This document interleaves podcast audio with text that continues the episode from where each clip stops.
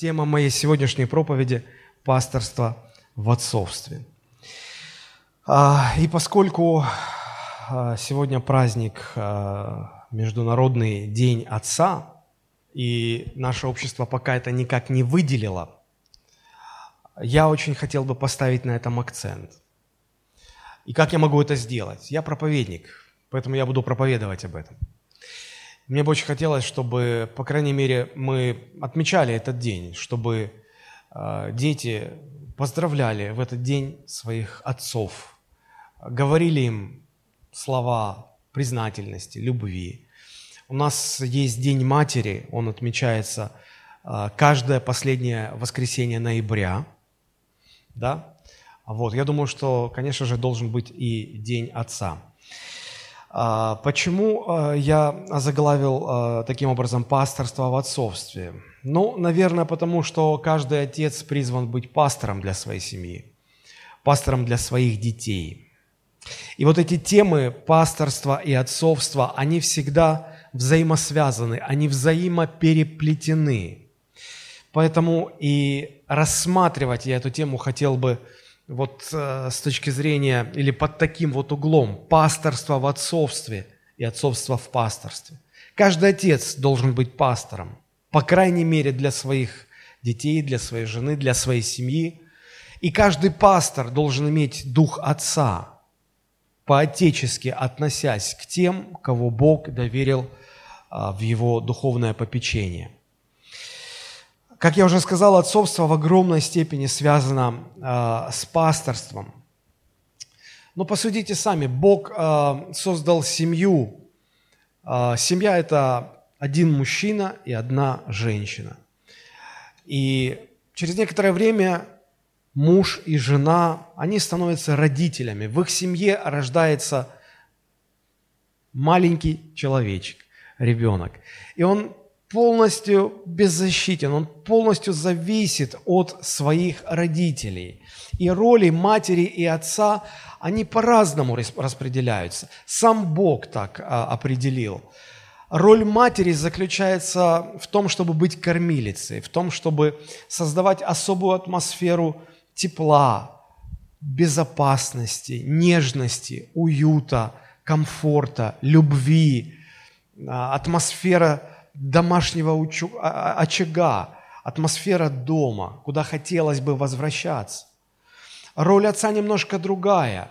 Отец наделен силой и властью, которой нет у матери. И Бог дал эту силу и эту власть для того, чтобы быть добытчиком, обеспечителем в семье, быть лидером в семье, быть тем, кто ведет, направляет, обеспечивает, защищает, заботится о развитии. Кто должен стать пастором для своей семьи?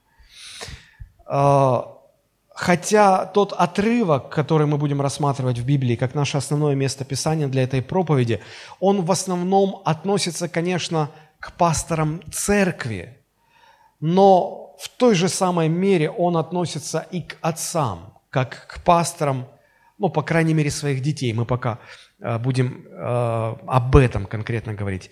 Пастор, отец как пастор своих детей. Откройте, пожалуйста, вместе со мной э, это место. Это первое послание апостола Петра, пятая глава. Мы прочитаем первые четыре стиха. 1 Петра 5, с 1 по 4 стихи. Пастырей ваших умоляю я, сопастырь и свидетель страданий Христовых и соучастник в славе, которая должна открыться. Пасите Божие стадо, какое у вас, надзирая за ним непринужденно, но охотно и богоугодно, не для гнусной корысти, но из усердия, и не господствуя над наследием Божьим, но подавая пример стаду. И когда явится пастырь и начальник, вы получите неувидающий венец славы. Пастор – это человек, который несет ответственность за веренных ему людей. Что это за люди? В церкви это паства, в семье это члены семьи, это жена и это дети. Отец должен быть для них пастором, в особенности для своих детей – Почему я говорю об этом? Да потому что если мы э, обратим свой взор глубоко в прошлое, в историю, еще до того, как был сформирован израильский народ, еще до того, как Бог дал закон этому израильскому народу, в те глубокие-глубокие древние времена мы увидим, что отцы изначально выполняли эту священническую роль, роль священника, роль пастора в семье. А, это было нормой. Патриархальное священство всегда считалось нормой. А, в качестве примера мне хотелось бы привести вам а, небольшой отрывок из книги Иова. Книга Иова, первая глава, пятый стих. Он небольшой, но мне хотелось бы прочитать. Там написано, «Когда круг пиршественных дней совершался, Иов посылал за ними и освещал их, и, вставая рано утром, возносил все сожжения по числу всех их. Ибо говорил Иов, может быть, сыновья мои согрешили и похулили Бога в сердце своем. Так делал Иов во все такие дни. Для того, чтобы было понятно, о чем идет речь, я напомню, наверняка вы знаете эту историю. У этого человека, он был очень богатым, и у него было 10 детей. Он их воспитал в страхе Божьем. Иов был очень богобоязненным человеком. Эти дети выросли, Каждый имел свою семью, каждый имел свой дом. Они были очень состоятельны также. И они периодически встречались э, для того, чтобы пиршествовать, праздновать победы свои, радоваться.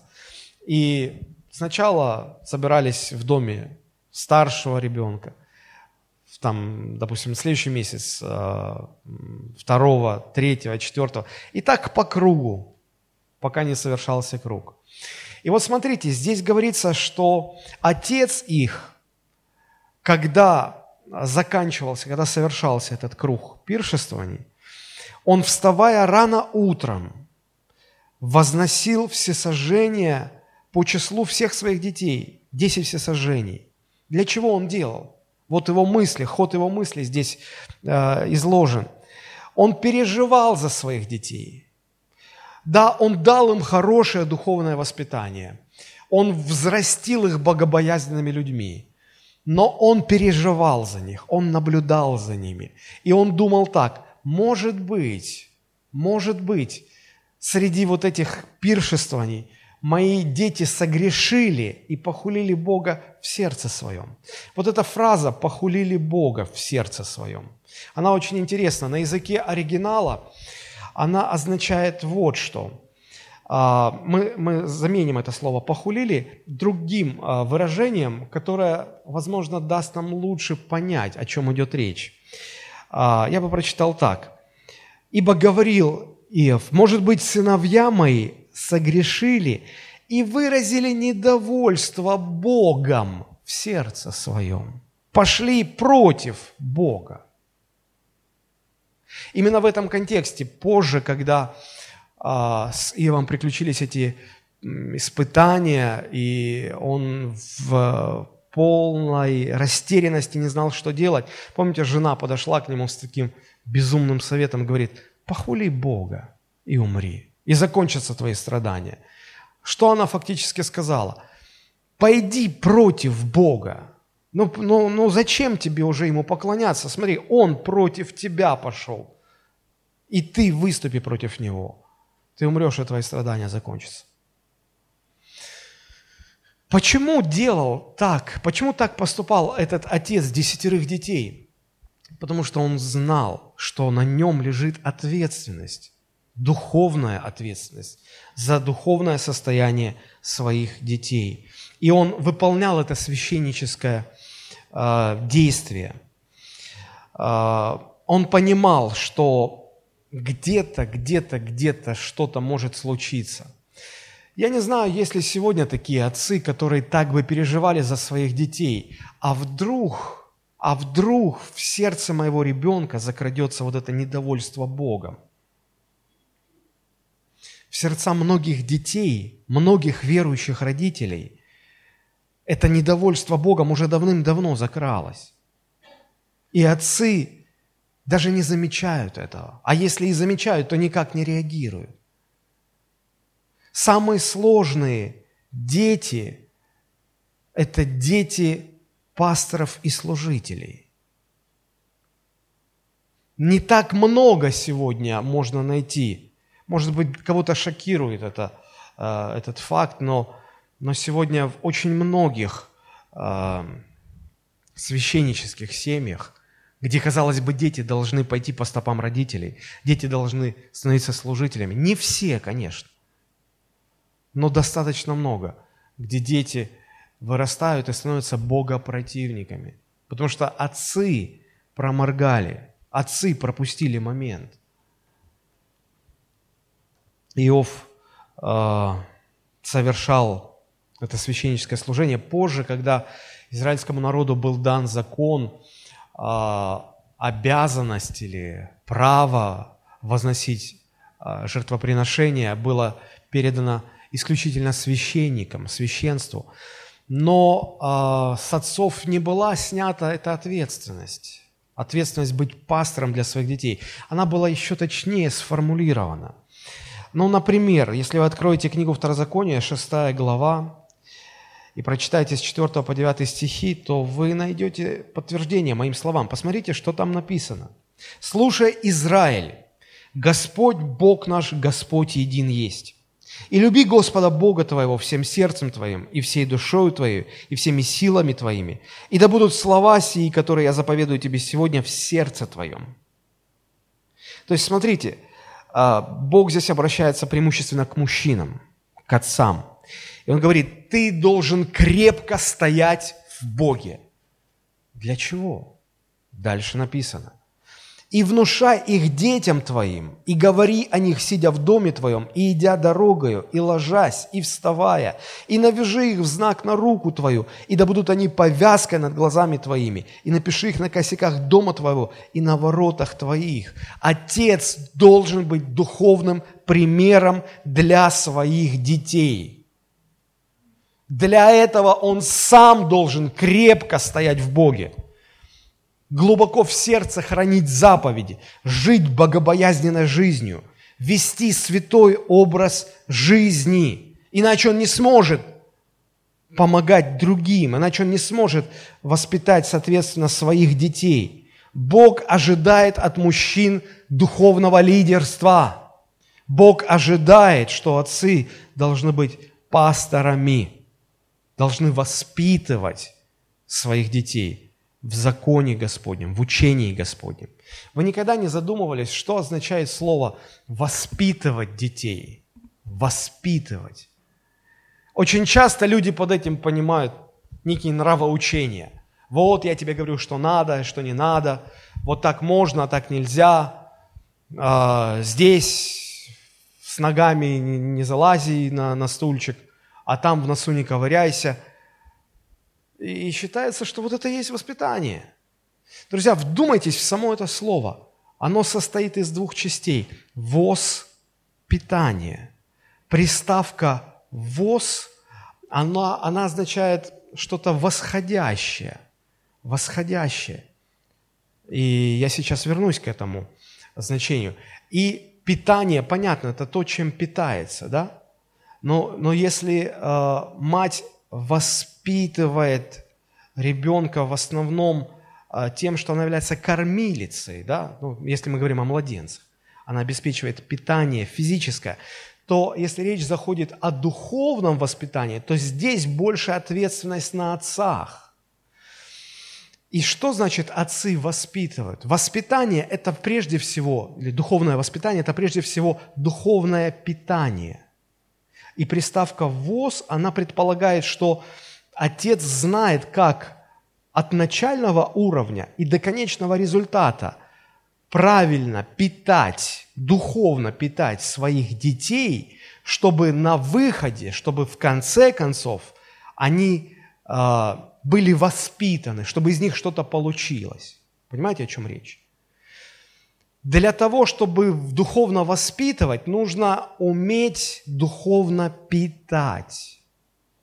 Отцы, мужчины. Знаете, иногда посмотришь на мужчину и подумаешь, я про верующих говорю, мужчин. он и двух слов связать не может. Он сам еле-еле, шатаясь, вот серединка на половинку в церкви, его самого утверждать надо. Он себя не может утвердить. Он, конечно же, и других наставить не может. И я всегда говорю мужчинам, мужчины, если вы в церкви, вы, каждый из вас, каждый, вот буквально каждый, Бог видит вас служителями слова. Пусть вы не станете профессиональными проповедниками, не надо это.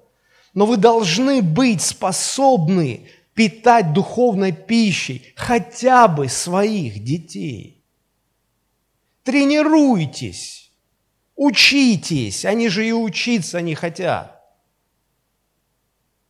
Когда я вижу эту картину, когда я ощущаю свое бессилие что-то исправить и как-то доказать, объяснить, вразумить, я испытываю невероятное чувство слабости и, и боли. Мне так внутри больно. Почему так происходит? Господи, почему те, кто должны быть сильными и взращивать других, почему они такие слабые? И, и жены больше о них духовно заботятся, чем они сами что-то из себя могут выдать. Мужчины, учитесь вскармливать духовно тех, за кого вы ответственны. Не надо мне говорить, да я в школе на тройке учился, да я в институте не заканчивал, да я как Моисей не, не говорлив, говорить не умею. Все эти отговорки кому угодно. Вы что, Богу так будете говорить? Моисей тоже Богу сказал, Господи, я косноязычен, хотя врал там, если честно. И что на Господа это подействовало? Бог сказал, кто дает человеку способность говорить? Если я тебя призываю, все твои слабости не помеха. Мужчины, осознайте это. Вот почему я говорю, мужчины должны проповедовать в церкви. Каждый мужчина, по крайней мере, стремится к этому. Никаких отговорок. Бог ждет от вас этого, Бог ожидает. Вы, мужчина, вы отец сейчас или потенциальный отец. Вы должны будете взращивать духовно, воспитывать духовно своих детей, наставлять. Готовьтесь к этому. Готовьтесь к этому. Готовьтесь к этому. Так мало сегодня отцов, которые живут с Богом, ходят перед Богом. И среди них еще меньше тех, кто всерьез задумывается о духовном воспитании своих детей. Знаете, что такое дети – я помню, когда моя жена родила первого нашего ребенка. И вот в тот самый день, когда этот ребеночек родился, меня пропустили в роддом. Тогда это еще называлось родильный дом. И мне дали в руки этот сверточек. Мне было, я не помню, 26, по-моему, или 27 лет или меньше немного. И я держал этот сверточек, и я смотрел в эти глаза, и мне было страшно. Я понимал, новый человечек пришел в этот мир. Я был поражен тем, как серьезно эти глаза на меня смотрели. Они как будто спрашивали меня, ты готов к этой ответственности? Я испытал чувство страха, радости и какой-то сумасшедшей ответственности одновременно, в одно, в одно мгновение. Я понял, что дети – это, знаете, наверное, каждый мужчина хотя бы раз в своей жизни видел, как делают стяжку, ну, заливают пол, да, подготавливают пол, или, может, кто-то сам делал.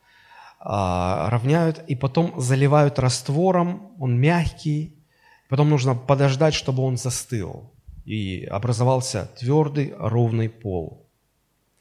Так вот, дети – это вот это вот только что залитая поверхность раствором, он, он мягкий еще. Можно просто слегка положить руку на этот раствор, даже не придавливая, чуть-чуть, поднять и там останется отпечаток. Если, не дай Бог, что-то упадет туда, оно вомнется и останется след. Залетит голубь, и ну что там птичка, сколько она весит? Лапками, и следы останутся. Дети, детская душа – это вот такой мягкий раствор, такой мягкий пластилин. Она такая мягкая и податливая.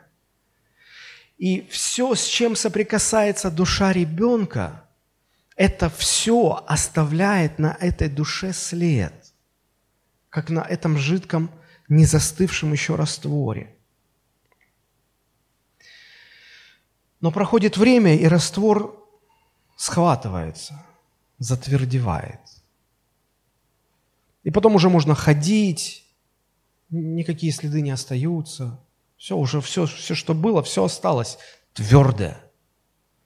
То же самое происходит и с душой повзрослевшего ребенка. Она схватывается, она становится твердой.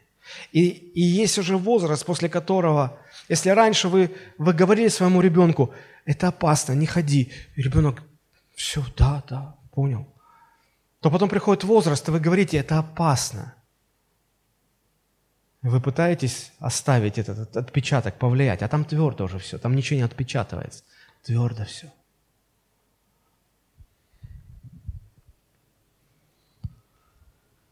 Отцы ответственные за то, чтобы правильно вылепить душу своего ребенка, пока он еще маленький.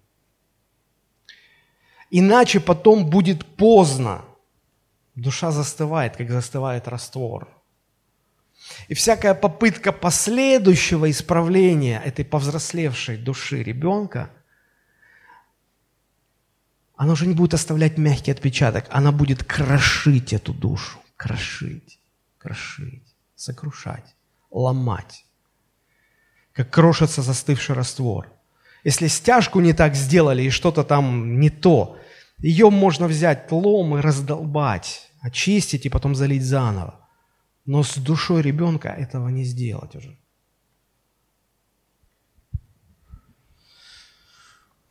Вот что значит ответственность отца.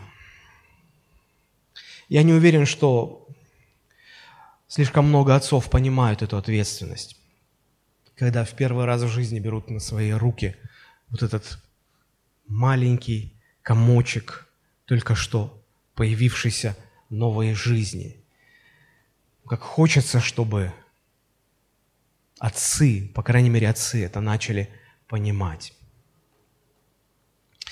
И вот ребенок растет, и с каждым последующим днем его душа становится чуть-чуть тверже, как раствор, чуть-чуть тверже.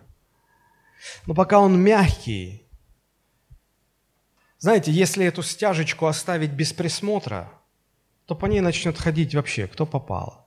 Так и душу ребенка, если оставить без присмотра, то кто только по ней не пройдется. Сверстники, взрослые люди, двор, улица, телевизор, интернет, социальные сети, мультики, фильмы, что угодно, все оставит свой след. А отцы часто даже не, не замечают, какой след на душе их детей оставляет все вокруг них. Не замечают, как неправильно формируется душа. Воспитывать ребенка – это не вдалбливать ему в голову. Вот это можно, а вот это нельзя. Запомни и не перепутай. Воспитывать – это так сформировать душу ребенка – чтобы он научился хотеть того, что правильно, и держаться как можно дальше от того, что неправильно, ненавидеть неправильное. Воспитание больше связано не с сознаниями, которые мы вкладываем в голову ребенка, а с тем, чтобы научить желать правильного и желать правильно. Потому что человек движим желаниями, хотениями своими, а желания базируются на ценностях. Пусть вас больше заботит не то, что ваш ребенок знает, что вот это можно, а вот это нельзя. Пусть вас больше заботит то, что хочет ваш ребенок. Правильного ли он хочет. Потому что пока этот раствор мягкий, пока душа мягкая, податливая, можно лепить, как из пластилина, все что угодно. Но потом, когда ребенок вырастет, а очень быстро это время пройдет, вы уже ничего не вылепите. Он, он станет взрослым, и он сам начнет хотеть чего-то. И если вы не научите хотеть правильного, вы потом за него хотеть уже не сможете. Ответственность отца велика, и цена этой ответственности велика. Время для затвердения раствора очень небольшое. И время, пока душа ребенка мягкая и податливая, оно тоже очень маленькое. И важен буквально каждый день. Или вы, как отец, заплатите полную цену, чтобы успеть в это время сформировать правильно душу ребенка. Или же потом ребенок, повзрослев, заплатит сполна своей жизнью за то, что вы не смогли выполнить свою отцовскую функцию, свою отцовскую роль. Вот цена каждого дня нашего отцовства. Как-то мне а, мастера, отделочники рассказывали такую историю. Это было еще в 90-е годы. Они говорили, что нас так много кидали, нас нанимают, мы берем на себя объем, заказ, мы производим ремонты, отделочные работы, а потом нам просто не платят и выгоняют. И говорит, ты не поверишь, может быть, но есть такая очень распространенная практика среди работников нашего цеха. А, когда работодатель нас обижает, мы делаем вот что. Мы покупаем несколько десятков яиц в магазине. Ждем, когда они протухнут. И потом, когда мы делаем стяжки, штукатурим стены, заливаем потолки, эти тухлые яйца мы смешиваем с раствором. И мы вкатываем это все, закатываем это все в пол, потолок, стены. Потом клеим обои, выполняем отделочные работы. И, и первое время, первый месяц, может больше, ничего не видно. Ну, ну, ты не видишь это, ты никак не можешь это обнаружить. Нет ни запаха, ни вида, абсолютно ничего. Но проходит время, ты вселился уже, ты расставил мебель, ты уже заселил, ты начал жить. И вдруг непонятно какая-то вонь из всех щелей и ты задыхаешься, ты не можешь жить, ты пытаешься понять, что-то сдохло или что. Ты облазил всю квартиру, ты, ты не можешь понять, что происходит, как. Ты вытащил всю мебель, ты содрал все обои. И ты не можешь, а, а запах не уходит, а вонь стоит. И пока тебе не объяснят, что это все закатано в бетон, закатано. Как это исправить? Сдалбливать все, сдалбливать все, все, всю площадь сдалбливать по, по кругу. Такая жестокая месть. Знаете, я к чему это говорю? Такие хозяева, которые обидели рабочих, они поздно прозревают, когда уже мало что можно исправить. Но и, и это можно исправить. Но знаете, есть такие отцы, которые тоже поздно прозревают. Они прозевали тот момент, когда дьявол или дух этого мира закатал эти тухлые яйца в мягкие души вот этих маленьких детей. Закатал по самое не хочу. И пока не видно, не, не, не смердит, не видно. Отцы пропустили. И все это схватилось. Это ребенок вырос, завел свою семью. И отец удивляется, Господи, откуда? Что случилось? Это же он такой хороший, она такая хорошая была. Что произошло? Он начинает вонять так, что жить с ним невозможно. Как будто подменили, как будто испортили. Что происходит? Ты не можешь понять, ты не можешь докопаться, где что. Ты прозевал вот это вот. Как ты это исправишь? Если стены можно сбить, если пол, потолок можно сбить, раскрошить, как-то переделать ценой огромных вложений. Вот с душой ребенка ты что сделаешь уже? Как ты выведешь эту тухлятину дьявольскую? Никак. Если только Бог по милости своей не возродит заново эту душу, позволив ветхому человеку умереть, не даст рождения новой жизни, новой. Вот почему Бог не пытается нас отремонтировать, улучшить, апгрейд сделать. Вот почему Бог хочет, чтобы старое все умерло, чтобы дать жизнь новому. Отцы должны понимать это, то, о чем я сегодня говорю. Отцы должны передавать детям свой личный опыт хождения с Богом. Посмотрите, как об этом написано. Второзаконие 4.9. Только берегись и тщательно храни душу свою, чтобы тебе не забыть тех дел, которые видели глаза твои, и чтобы они не выходили из сердца твоего во все дни жизни твоей. И поведай о них сынам твоим, и сынам сынов твоих. Как много сегодня отцов, которые способны на откровенность со своими детьми, способны открыть душу и рассказать, как Бог их воспитывал, как Бог их вел, как Бог их взращивал, формировал. Это ответственность отцов.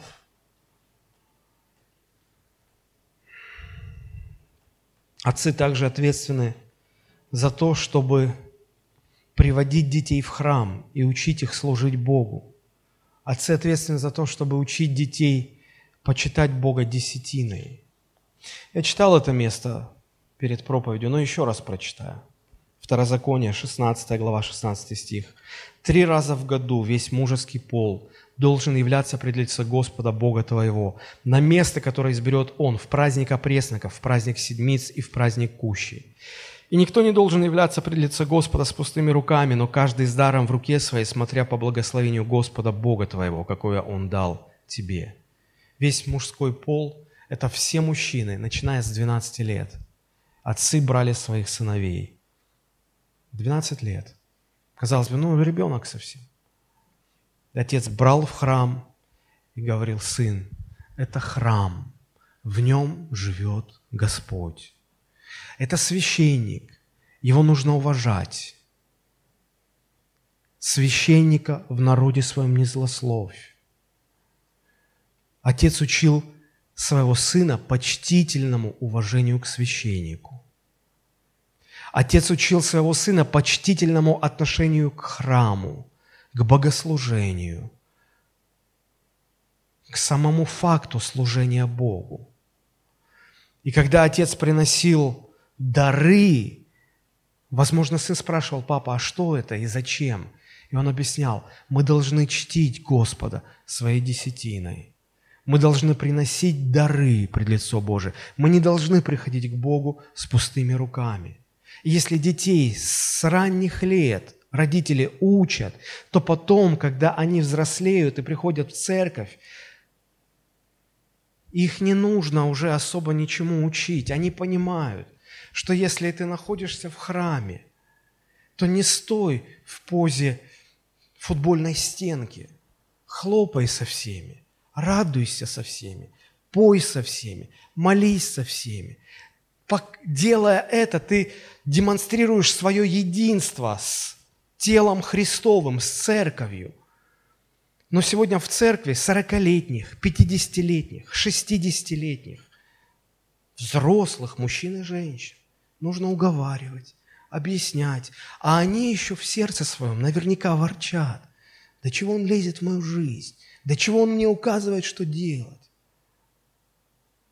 Очень часто люди приходят к священнику и спрашивают, пастор, а как тут, а как тут?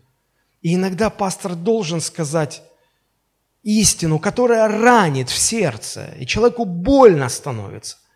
И из-за того, что больно становится, он начинает хамить священнику. Потому что в детстве его не научили уважать священника. Понимать, что это предстоятель Бога на земле. Вот мы сегодня и имеем то, что имеем, друзья. Ответственность отцов велика. И да что там говорить-то про ответственность? У нас, у нас 70-75% детей живут без отца, вырастают без отца. У нас проблема безотцовщины. Если уж есть какой, какой-никакой, но уже, слава Богу, что он есть. Но отмыть его, ну пусть пьет, ну ладно, ну хоть мужик в доме. Женщины этому рады. Это изначально была функция отцов – наставлять своих детей в учении Господнем. И Ветхий Завет, и Новый Завет об этом говорит. Посмотрите, Ефесянам 6.4. «И вы, отцы, не раздражайте детей ваших, но воспитывайте их в учении и наставлении Господнем». Сегодня даже многие верующие своих детей оставляют дома. Сами идут в церковь, детей оставляют дома. Но он маленький. Пастор, он же ничего не понимает. Да все понятно, ему не надо понимать пока. Ему надо быть в Доме Божьем. Ему нужно пропитываться этой атмосферой. Он капризничает, он бегает, надо за ним следить, а мне неудобно. Конечно, неудобно но ты его дома будешь оставлять, он вырастет, ты станешь старше, слабее, болеть будешь, он станет сильным, наглым, и тебе будет еще неудобнее. Еще неудобнее.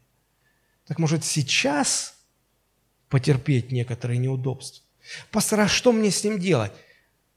Будь с ним, учи его, Пусть он маленький, говори ему, сиди с ним, учи его усидчивости. Пастор, я всю проповедь прослушаю. Ничего, ты взрослый, есть интернет, в интернете послушаешь. Сделай что-то своим детям. Вложи в них. Вложи в них. Пока еще мягкий раствор. Иногда родители говорят, ну вы же церковь, вы занимаетесь духовным воспитанием. Вам в голову не приходило, почему в Библии нигде нет повеления церкви, чтобы церковь воспитывала детей в наставлении Господнем? Никогда не задумывались? Нигде такая функция не возлагается на церковь. Но везде, во многих местах сказано, что эта функция возложена на отцов. Церковь, даже если захочет, не сможет. В церкви ребенок, если его родители приводят, находится два часа в неделю. Причем его родители тщательно проинструктировали. Ты должен быть ангелочек с нимбом и с белыми крылышками. Белый и пушистый. И он изо всех сил, понимаешь, ну два часа. И он белый и пушистый. Хотя иногда рожки прорастают – Хвостик скрученный в штанишках не удерживается, так и лезет наружу. Но все же он старается. Так вот, почему на отцов возложена функция духовного воспитания? Потому что отцы находятся со своими детьми 24 часа в сутки, 7 дней в неделю, 356 дней в году, постоянно потому что отцам дана власть над своими детьми. Если ваш ребенок сейчас здесь начнет безобразничать, я не имею власти наказать вашего ребенка, потому что это не мой ребенок, это ваш ребенок. Я имею власть только над своими детьми.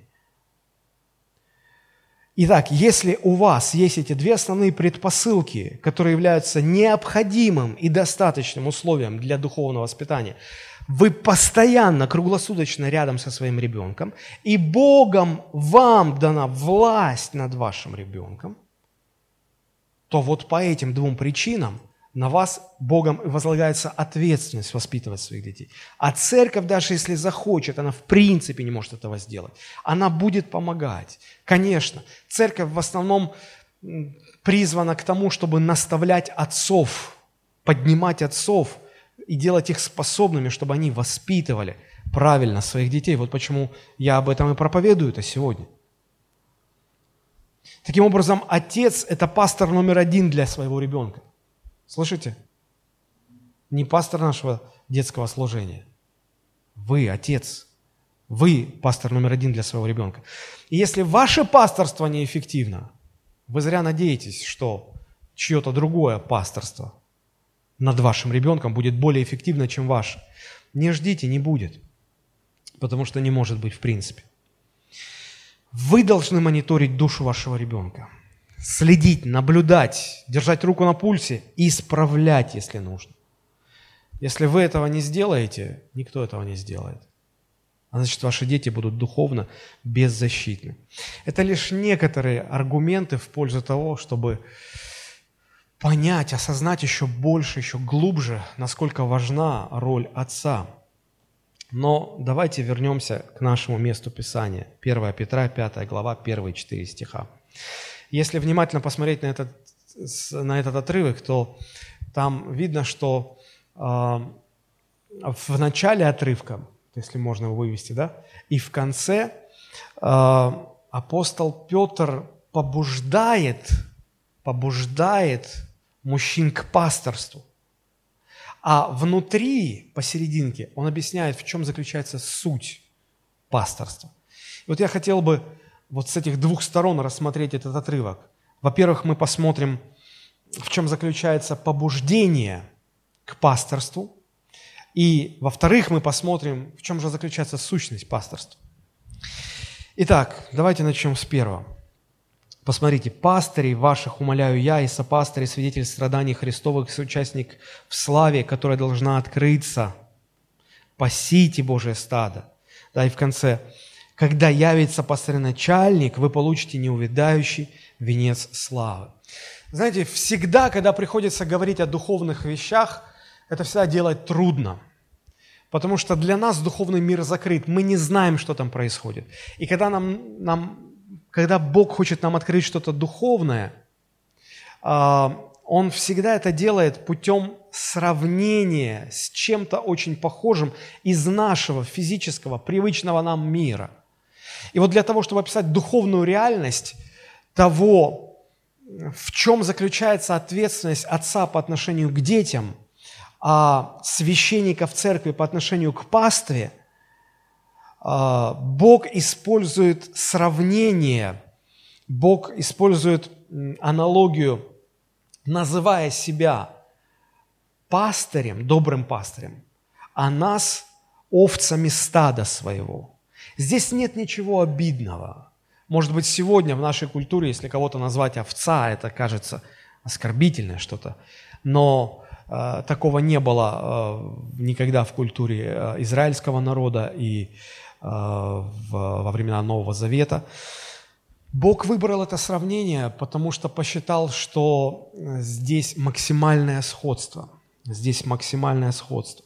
Ответственность пастуха по отношению к овцам очень похожа на духовную ответственность отца по отношению к своим детям и священника по отношению к своей пастве. Ну, вспомните 22-й псалом. «Господь – пастырь мой». Бог сравнивает себя с хорошим, с добрым пастухом, а народ с овцами. Псалом 99, 3 стих. Познайте, что Господь есть Бог, что Он сотворил нас, и мы Его, Его народ и овцы паствы Его. В Ветхом Завете очень явно выделена эта аналогия, и в Новом Завете то же самое. Евангелие от Иоанна 10.14. Иисус говорит, «Я есть пастырь добрый, и знаю моих, и мои знают меня». В этой же 10 главе 27-28 стихи «Овцы мои слушаются голоса моего, и я знаю их, и они идут за мною, и я даю им жизнь вечную, и не погибнут вовек, и никто не похитит их из руки моей». Взаимоотношения у Бога со своим народом очень похожи на взаимоотношения между пастухом и овцами, которые верены э, заботе этого пастуха. И вот проводя аналогии, размышляя над этим сравнением, мы можем э, лучше понимать эту духовную реальность. Э, ну, я приведу несколько примеров, как можно, размышляя, таким образом а, открыть для себя очень интересные вещи. Пастух и овцы. Хозяин, как правило, не пасет своих овец. Он отдает их профессиональным пастухам. Почему? Потому что овцы – это такие животные, которые чрезвычайно сильно зависят от пастуха. Если вы когда-нибудь интересовались этими вопросами, то вы наверняка должны знать, что а овца – это животное, которое без пастуха вряд ли выживет. Но вот, смотрите, им нужно что-то есть, правда же? Сами они, а, им очень и очень сложно найти себе пропитание. Они питаются травой, но не всякой травой, они очень привередливы. И они не могут найти, вот сами, им очень трудно самим найти а, хорошую пажить, добрую пажить. Нужно, чтобы кто-то их вел. А, по-другому никак. Им нужно что-то пить. Овцы такие животные, что они никогда не будут пить стоячую воду. Им нужна обязательно проточная вода. И они, к сожалению, не смогут пить из э, слишком бурного ручья. Им нужна проточная вода, которая тихо, спокойно, мирно течет. Помните эту фразу? водит меня к водам тихим. Другую водичку овцы не пьют. Очень привередливые. Есть очень много ситуаций, которые, в которых без пастуха овца просто не может выжить. Ну, например, если овца упадет на спину, она никогда сама не встанет. Никогда. Она не может. В принципе не может. Нужен пастух, который придет и поднимет ее, и восстановит ее. Примерно то же происходит и в духовном мире. Если падает кто-то из паствы, скорее всего, сам он не восстановится. Иисус, помните, всегда говорил, «А, десять прокаженных пришли ко Христу и говорят, исцели нас. Он говорит, пойдите, покажитесь к священникам. Они просят думать, зачем к священникам, мы к тебе пришли. И с тех пор у людей вот эта тяга напрямую к Богу. Поближе к Богу, подальше от священника. Нам не хочется к священнику. А Бог их не зря поставил, они необходимы. Потому что если ты упал, перевернулся, сам не можешь встать. Тебе нужен священник, тебе нужен пастырь, пастух, который тебя поднимет и поставит на ноги. Очень интересное откровение – Просто размышляем об этой параллели. Еще один момент. Покажите, пожалуйста, слайд с овечкой. Я нашел один интересный факт а, на просторах а, интернета. Вот эта овца, ее, вот баран, Шрек. Однажды а, он сбежал с фермы и шесть лет скитался по горам. После поимки с него состригли 27 килограммов шерсти. Его выгнали с гор волки, которые не смогли прокусить шерсть. И он ходил у них на глазах немым укором их беспомощность. Его съесть даже не могли, потому что не могли прокусить эту шерсть. Те, кто занимаются овцами, они знают, что если их вовремя не стричь, они зарастают – они начинают болеть, и, на, и овца может умереть, если ее не постричь вовремя. Она не может пойти в парикмахерскую. Этот баран не может заявиться в барбершоп и сказать мне, пожалуйста, модельную стрижку. Ему нужен пастух. этому барану. Мораль очень проста. Овцам нужен пастух. Без пастуха овцы пропадут. Так и мы без Бога. Поэтому он и говорит, я, Господь, пастырь ваш. Теперь возвращаемся к нашему отрывку. Смотрите, там написано, э, Петр пишет, «Пастырей ваших умоляю я, сопастырь». А апостол Петр, будучи пастором, он себя все-таки видел не пастором, как такой некой самодостаточной единицей, а именно как сопастырем Христовым. И в четвертом стихе, посмотрите, когда же явится кто? Пастырь и начальник. Потому что пастырь наш – это все-таки не человек, это Господь Иисус Христос. А священники, пасторы, которые несут пасторское служение в церкви, они фактически сопастыри у настоящего пастора. Как это по-русски-то называется слово? Подпаски. Подпаски. И вот смотрите, в оригинале это слово «пастырь» – это греческое слово «пресбьютерус». Пресбьют... Нет, с ударением на «э». «Пресбьютерус». «Пресбьютерус». От него происходит русское слово «пресвитер». То есть это, это служитель в церкви, который несет пасторское служение. Мы называем по-современному пастор. Да? И что означает вот это слово «пресбьютерус»? А, это сосредоточение, сосредоточие трех а, важнейших характеристик. Это, эм, это взрослость, если можно так сказать, зрелость и опытность. То есть пресвитеры это, это уже не юноши, это не молодые люди. Это люди взрослые. Это люди ну, взрослые уже, не знаю, как по-другому сказать. Эти люди духовно зрелые. И эти люди опытные.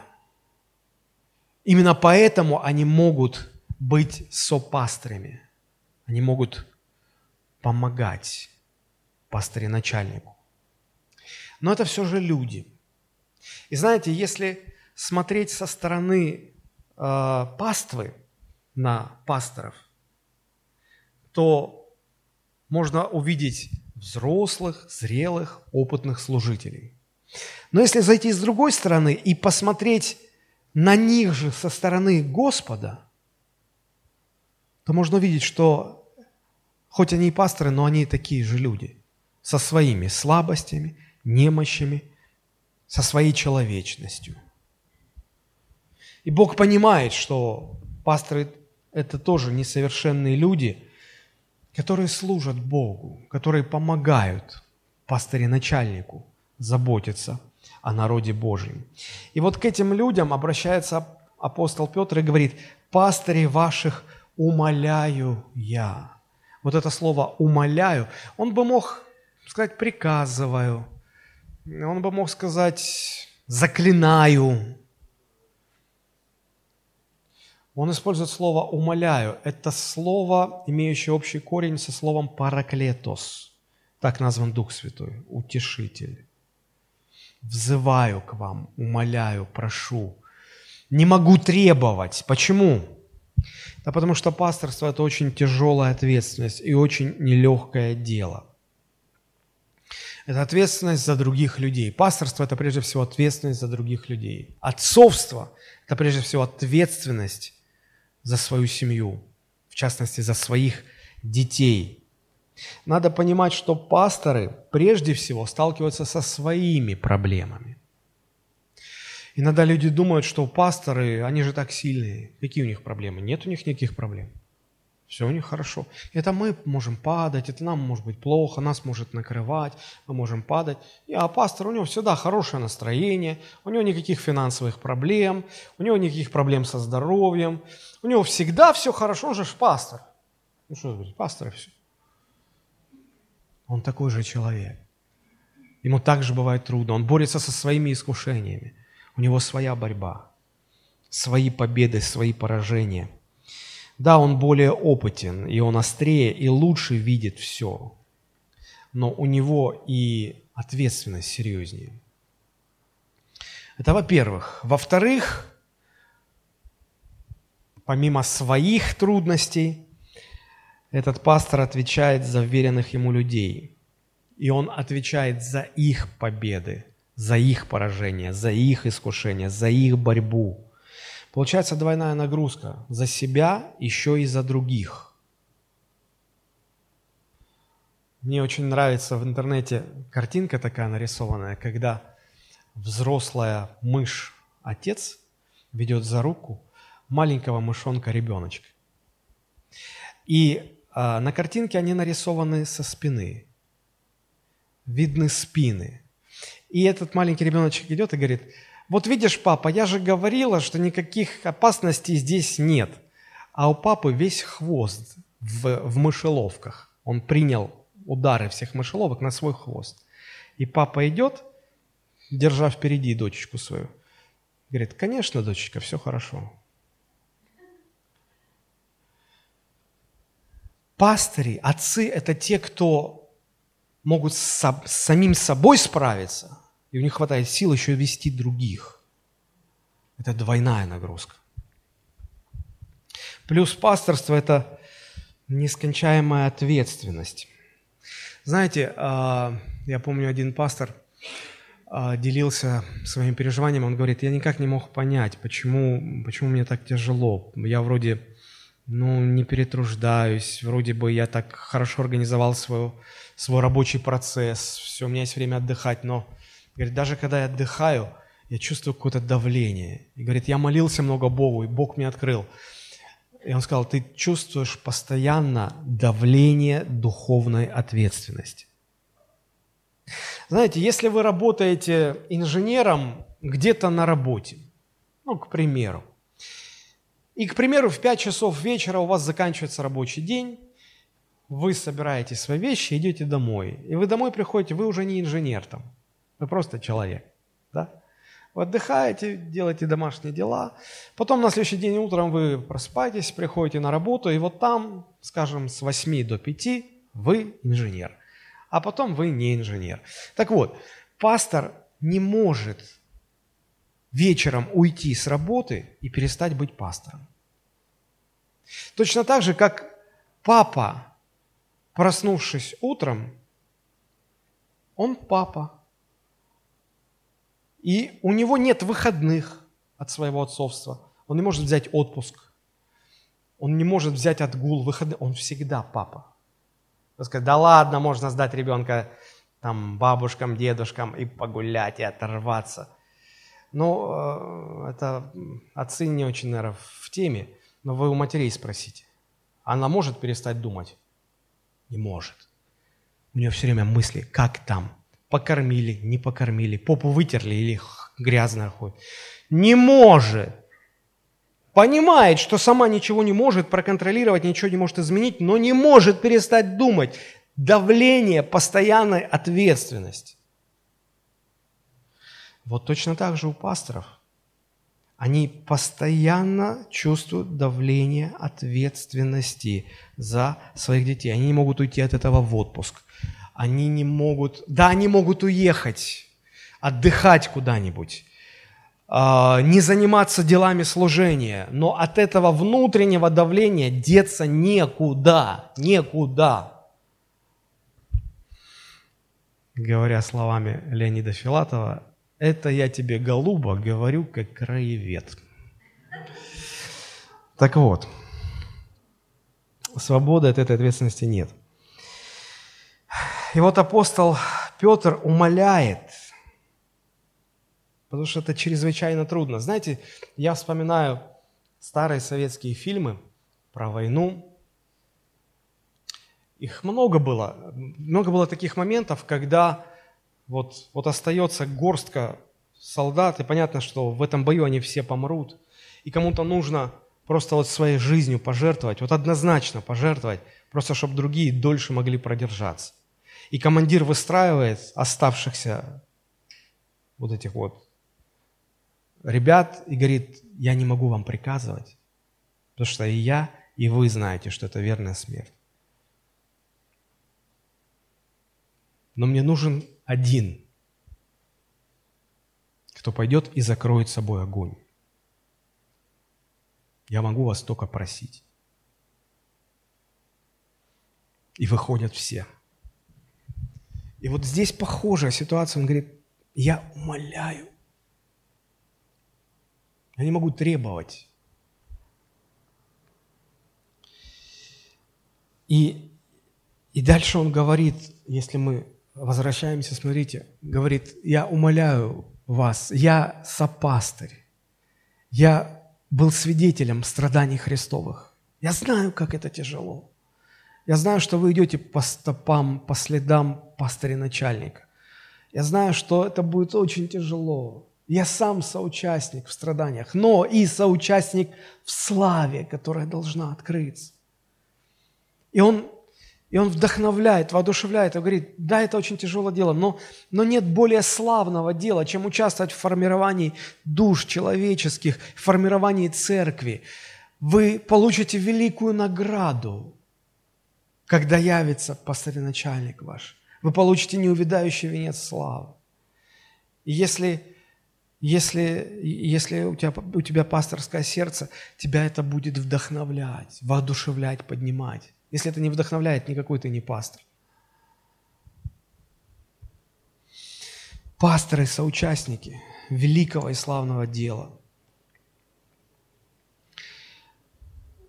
И это также относится к отцам. Отцы не могут жить, как им захочется. Иногда мужчины говорят, оставьте меня в покое, живу как хочу, это мое личное дело. Нет, это не твое личное дело. Посмотрите, 1 Коринфянам 11.3 написано, «Хочу также, чтобы вы знали, что всякому мужу глава Христос, жене глава муж, а Христу глава Бог». Посмотрите, всякому мужу глава Христос. Ты не сам по себе. У тебя есть глава, которому нужно подчинить свою жизнь. И жить не как хочется, а как Он говорит жить. Муж подчинен Христу, он не сам по себе. В частности, Христос говорит, если ты мужчина, если ты отец, ты должен быть пастором для своих детей. Но на практике далеко не у каждого отца это получается. Я столкнулся с такой ужасающей статистикой.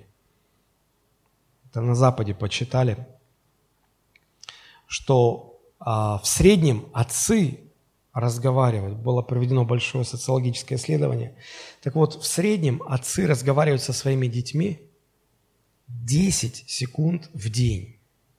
Ну так, чтобы вот что-то ребенок услышал, понял и усвоил. 10 секунд, примерно 10 секунд в день. Это примерно минута в неделю. На телевидении и интернет приходится 5-7 часов в день. Кто пастырь ваших детей? Дети или юноши, девушки, у кого есть смартфон сейчас с собой? Можете просто взять в руку и поднять свой смартфон. Родители, посмотрите на своих детей. Поднимите, поднимите. Вот их пастырь. Вот то, что они в руке держат, это их пастырь. Потому что они там сидят безвылазно. Они там общаются с этой штуковиной несравненно больше, чем вы с ними.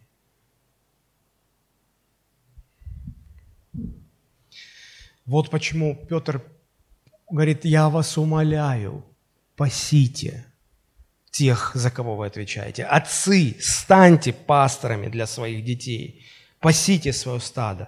А вот теперь как его надо пасти? В чем заключается суть пасторства? Оно заключается всего лишь в трех вещах.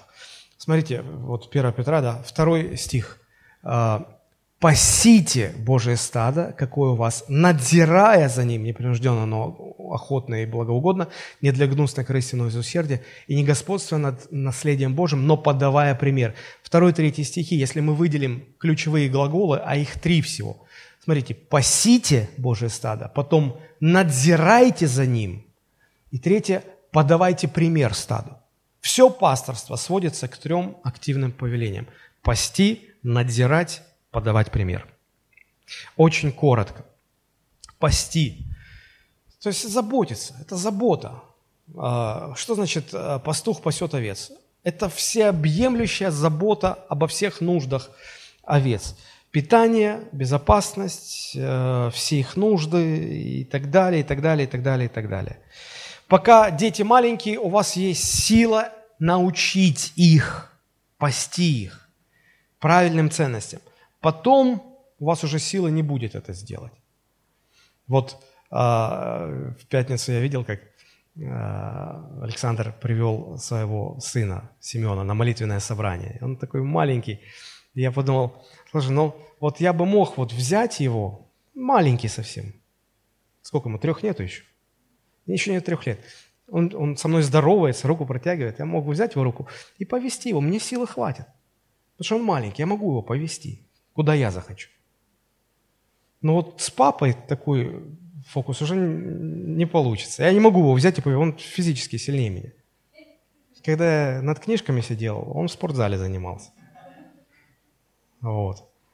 И поэтому я с ним не справлюсь.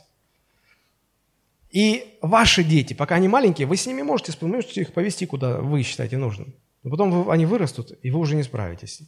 Поэтому пасите, пока вы можете пасти. Формируйте их желание, научите их желать правильно. Иначе Мир научит их желать неправильного. Я э, недавно сделал репост на своей страничке в Фейсбуке. Дайте, пожалуйста, фотографию следующую. А, посвященная моде. Моде. Видите, что тут? Ну, коллаж такой. Вот джинсы дырявые, вот какие-то майки, кофточки, не знаю, тоже. Вот. Сейчас же это модно все, да? Вот. И человек написал у себя на страничке, современная мода – это часто очень бунт против божьих принципов красоты. Сегодня христианская молодежь теряется в понимании красоты. Не все, что предлагает мир, не все, что продается в магазинах, не все, что считается модным – это красиво. Все, что создал Бог – это красиво. Все, что предлагает дьявол, оно безобразно, грязно, испорчено – повреждено бесстыдно и уродливо. Если какие-то ориентиры, стандарты красоты, если какие-то ориентиры в плане одежды, как одеваться, вот несколько автор этого поста предлагает. Первое. Чистота. У Бога все чисто. Сегодняшняя одежда очень часто продается уже грязная. Ее специально состаривают. Грязная продают. Ну, так, так считается круто. И кто-то в комментариях там написал, но у людей больше денег нет. Друзья, эта одежда продается недешево и очень недешево. Это покупают богатые люди. Первое, чистота у Бога все чисто, у дьявола все грязно. Второе, целостность. Бог все творит целостным. И одежда должна быть целая. А здесь дьявол вносит свое. Если штаны, то дрявые, если майка дрявая. Я думаю, люди Неужели вам удобно в такой одежде? Неужели вам удобно? То, что Бог создает, симметрично. Здесь одна штанина длиннее, другая короче. То, что создает Бог, все гармонично. Здесь я не вижу здесь гармонии. То, что создает Бог, все имеет принцип соответствия возрасту, полу, обстановке. В одежде тоже все наперекосяк. А, у Бога все красиво сочетается гармонично. Цвета, фасоны, части одежды. Сегодня такое ощущение, что чем нелепее человек одевается, тем это моднее считается. У Бога всегда есть скромность. Эти наряды не скромные абсолютно, не уважающие чувства ближних. У Бога э, в цене стыдливость, целомудрие.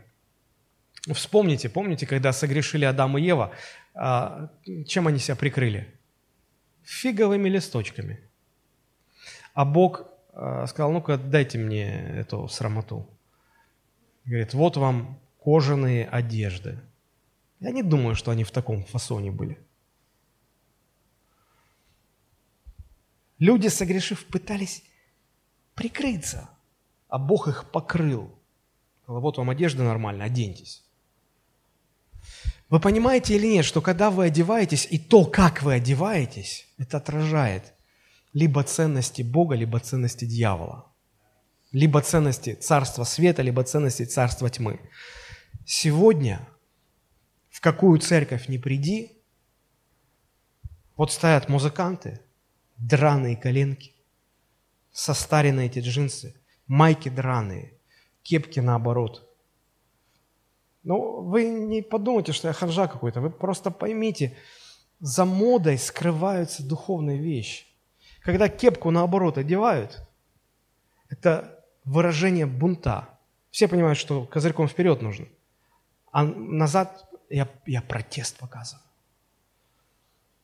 Пастыри, я не говорю галстуки носите, но пасторы забыли, что им нужно выглядеть, ну, как-то, ну, как, знаю, солидно, что ли. Они в рваных джинсах, в майках выходят. Вот его затеряй среди толпы и попроси, а кто из них пастор? А кто его знает, кто из них пастор? А вот этот вот с татуировками, в рваных джинсах и кеда без носков. Я, может, безнадежно устареваю, но мне кажется, что что-то в этом неправильно. Друзья, и отцы должны научить своих детей, что есть красиво, а что нет. Иначе мир их научит неправильному, и вы уже ничего не сделаете. Это первое, пасите, заботьтесь. То есть. Следующее, надзирайте. Это слово епископео. То есть надзирать. Вообще епископ, если дословно переведите, это надзиратель. Что это значит? Это значит, он следит, смотрит, держит руку на пульсе, все замечает. Почему? Потому что он заботится. Знаете, э, вот как-то жена готовила там кушать, и ей нужно было отвлечься, и она меня оставила, говорит, следи, когда закипит, чтобы не пере этот. я стоял вот так вот. И потом, когда она начала так, я в панике, что делать? Я не знаю, что ты сказал, следить. Вот я слежу. Она же, она же не сказала, что делать, чтобы. Я стоял вот так вот следил. И вот тоже так же здесь. Вы даже если воспитали своих детей, как Иов, надзирайте, следите. Что они пишут ВКонтакте? Что они выкладывают в Инстаграме? Что они пишут? Они, конечно, там запаролят, зашифруются, замаскируются. Следите, что ваши дети читают, что смотрят, что слушают, с кем встречаются, с кем общаются, какие фильмы смотрят, какие книги читают, если еще не забыли, что это такое. Все, за всем следите. Ваш ребенок ВКонтакте и вы ВКонтакте. Не обязательно под вашим собственным именем. Надзирайте иначе похитят вашу овечку. Вот что значит эта вторая часть. Ну и последнее, личный пример, показывая пример стаду. Понятно, надо заботиться, надо надзирать, но как влиять, какие методы? Нет методов, метод один, показывая личный пример. Кто-то сказал, есть только два стиля руководства. Делай, как я, и делай, как я сказал – Последний не работает. Делай, как я. Показываешь. Ведь пастор не гонит насильно овец. Не бьет их палкой. Ах, вы тупые животные. А ну туда. Эй, эй, цоп-цобе. Нет. Написано, пастор идет впереди. И овцы за ним. Пастор останавливается, и овцы останавливаются. Только один метод, больше нет.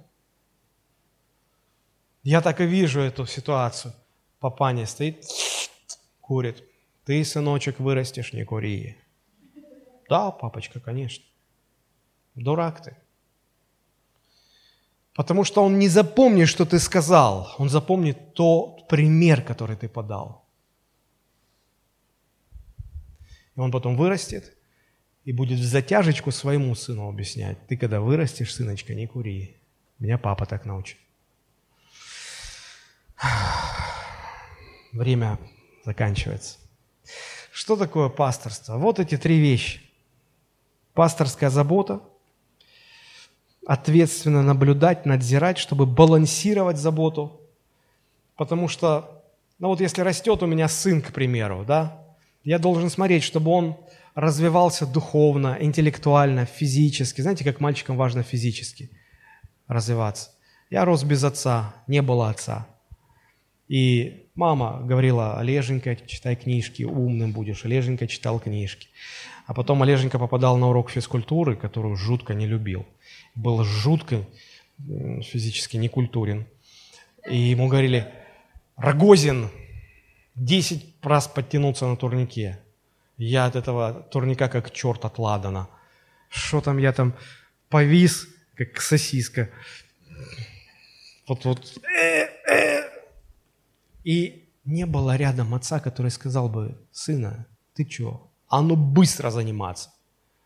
Утром вставать, пробежка, бежать, отжиматься, гантели, в спортзал, бегом. Я слышал только, как мне мама говорила, Олеженька, учись, учись, книжки читай, занимайся, пятерки приноси. Я это и делал. Овцы они такие. Они сами не понимают. Их чему говорят, куда их ведут, туда они идут. И вот вырос Олежечка. 119 килограммов. Овца такая. Нестриженная. Сейчас уже меньше 97. Вот то, что нужно было в юношестве делать, приходится сейчас делать. Поэтому, отцы, если вы не заплатите цену, чтобы быть хорошим пастором для своих детей, ваши дети вырастут, им потом придется платить цену, чтобы справляться с теми проблемами, которые у них возникли из-за того, что вы не были им хорошим пастырем. Забота, надзирать, личный пример. Вот и все. Помните, овцы не выживают без пастухов. И дети не могут сами состояться без отцов, которые стали пасторами для своих детей. Мне хотелось бы закончить эту проповедь небольшим стихотворением. Мне очень оно нравится, я его часто перечитываю. Стихотворение, посвященное отцам – я люблю поэзию, но, к сожалению, я очень немного встречал а, поэтических произведений, которые посвящали бы отцам. Это простое стихотворение. Я, а, когда был молодым верующим, когда мне было 18 лет, я имел честь знать лично автора, который написал это стихотворение. Он был в церкви, где я а, пришел к Богу. Это Михаил Голодкий мужчина, отец, я не помню, сколько, по-моему, шестеро детей у него было. Оно такое бесхитростное, но очень сильное. Просто послушайте. У месяцев начало и концы, и праздники свои, и дни рождения. А мне все вспоминаются отцы. О них всегда серьезны рассуждения. Без лишних слез, сентиментальных фраз мы помним, что отцы, хотя любили – суровее наказывали нас. Больнее, чем мамы нас порою били.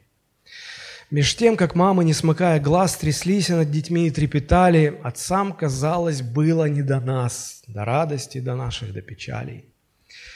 Отцы боялись лишний раз сказать, что любят нас, что мы им дорогие, не знали, как тепло из слов вязать, а нам казалось, их сердца тугие – и все-таки, все же, если вдруг отец по волосам провел рукою или прижал к себе как лучший друг, его любовь текла в тот миг рекою. И не было сомнения в том, что он на все пойдет, за нас костями ляжет, когда придется броситься в огонь или прыгнет в воду, если жизнь прикажет. И мы вдруг понимали, почему его виски седыми были в сорок. С каким трудом давался хлеб ему – что каждый член семьи безмерно дорог. И волновал навязчиво вопрос, что почему-то часто так бывает, что несмотря на силу и на рост, отец скорее мамы умирает. Что вдов на свете больше, чем вдовцов, что нелегка отцовская работа. И вдруг сжималось сердце за отцов, скупых на ласку, щедрых на заботу. Ответственный за нас перед Творцом Отец хранит святое упование. Почтим же с матерями и отцов по заповеди, что с обетованием. Давайте склоним наши головы и помолимся. Помолимся за отцов, помолимся за мужчин, за мальчиков, за юношей, которым предстоит стать мужчинами и отцами. Наш Небесный Отец, мы благодарим Тебя, мы поклоняемся Тебе. Ты источник всего благого, чистого, святого, мирного, радостного, безопасного. Благодарим Тебя, что Ты открылся нам, и мы можем черпать сегодня из этого источника, пить эту воду живую, насыщаясь жизнью Твоей, имея жизнь вечную. Благодарим Тебя. Сегодня в День Отца мы молимся, Господь, за наших отцов, пытаясь осознать и понять, как тяжело им, как трудно им нести этот, это пасторство, это отцовство – мы молимся, чтобы Ты укрепил их и сделал сильными. Мы молимся, чтобы они были способны выполнять эту священную роль, быть отцом, быть пастором для своих детей, для своей семьи. Господи, мы молимся за мальчиков, за сыновей наших, за юношей, за молодых людей, которые еще не вполне понимают, что значит быть отцом, быть пастором.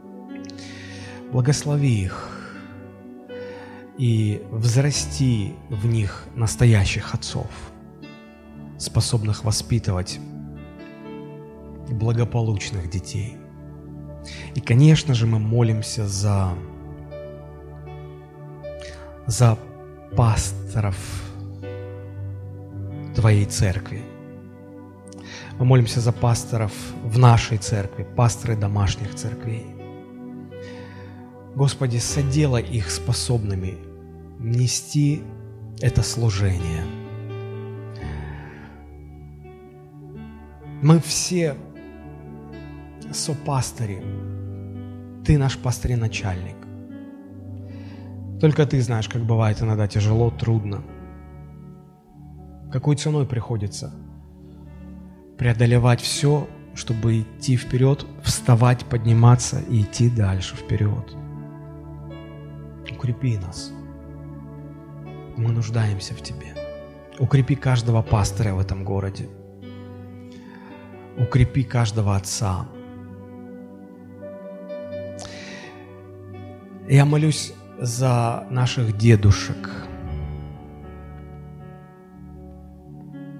Они прожили свою жизнь. Они воспитали своих сыновей, дочерей. Они помогают воспитывать внуков. Господи, вразуми нас оказывать им максимум почета и уважения. Научи нас почитать родителей, почитать отцов, почитать пасторов, почитать тех, кто душу свою полагает за народ Твой. Господи, и остаток этого дня помоги нам провести в размышлениях об отцах. Не забывая, что сегодня этот праздник – День Отца. Так хотелось бы, чтобы дети поздравили своих отцов, сказали им какие-то теплые слова – чтобы мир, гармония, благословение были в семьях, и чтобы семьи были наполнены жизнью Божией, церкви были наполнены жизнью Божией. Господь, благодарим Тебя, поклоняемся Тебе, как Отцу нашему Небесному. Любим Тебя и превозносим Тебя во имя Иисуса Христа. Аминь.